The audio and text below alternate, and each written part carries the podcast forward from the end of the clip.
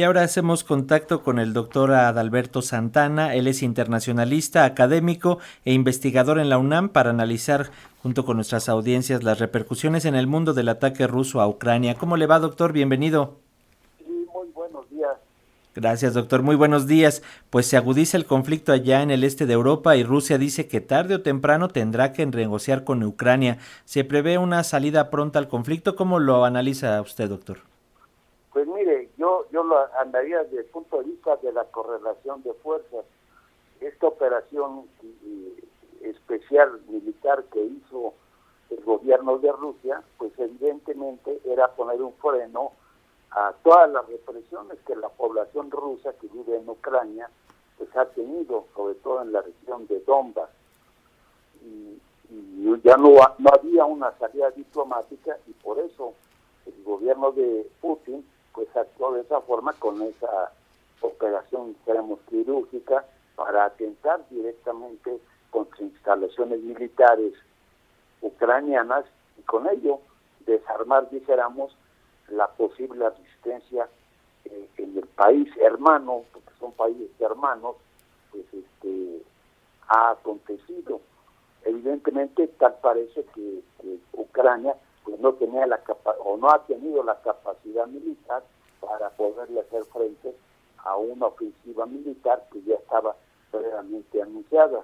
Y por otro lado también hay que ver, bueno, que Estados Unidos y la Unión Europea estuvieron atizando el fuego, alentando a que el gobierno de Zelensky se enfrentara al gobierno de, de Rusia y los han dejado solos en este en este en este conflicto militar.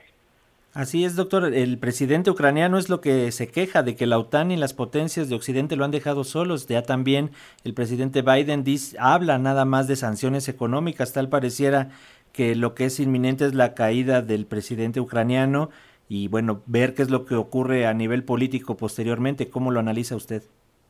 Pues sí, mire, la llegada de, de Zelensky en 19 pues obtuvo el 73% de la votación fue una votación muy incluso había un antecedente, él era una, es un actor cómico, había caracterizado en la televisión un personaje que era un presidente, y eso le valió su popularidad, de hecho no hizo una campaña, sino fue a través de las redes sociales, de una serie de mecanismos, no directamente se metió a involucrarse con la gente, pero eso impactó individualmente en el electorado ucraniano. Y no escogió a un político profesional, sino a un comediante que caracterizaba a un personaje que era un presidente.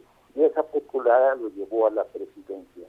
Pero indudablemente no ha tenido la capacidad de un dirigente político para sortear una serie de presiones, particularmente las de la OTAN, las de la Unión Europea, las de Estados Unidos, que es, la, es el que está atizando todo el problema, ¿no?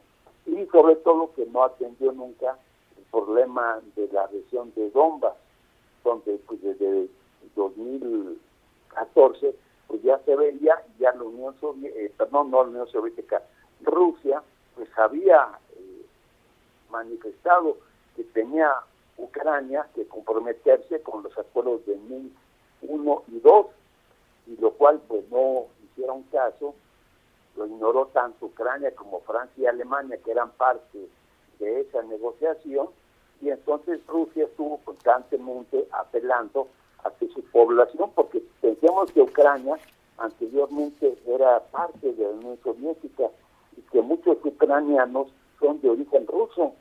Es más, históricamente un gran dirigente de la Unión Soviética fue Leonid Brezhnev, era ucraniano, ¿no?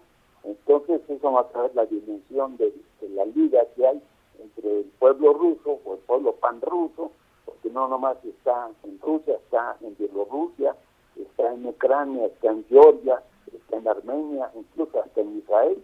Entonces pensemos que hablamos de un problema mucho más complejo y no es el conflicto entre Ucrania y Rusia, sino entre un sector de ucranianos que sobre todo está alentado por grupos fascistas o sea, de ultraderecha.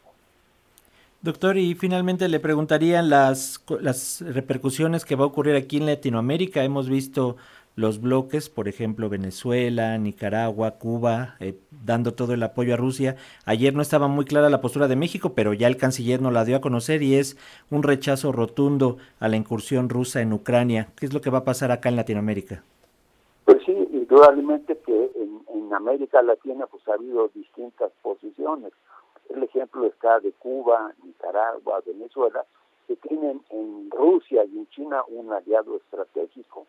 En el caso del gobierno mexicano, pues yo creo que no siguió mucho la política de no intervención y está interviniendo con declaraciones del tipo que ha hecho el canciller mexicano.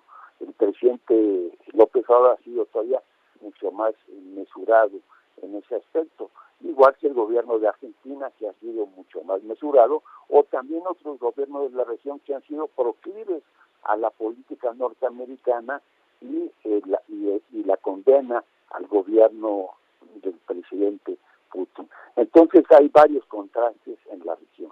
Doctor Adalberto Santana, él es internacionalista, académico e investigador en la UNAM. Siempre es un gusto platicar con usted y mantenemos la línea en comunicación constante para más análisis adelante de este conflicto, doctor. Muchas gracias, Francisco. Un abrazo, gracias. Hasta pronto. Hasta luego.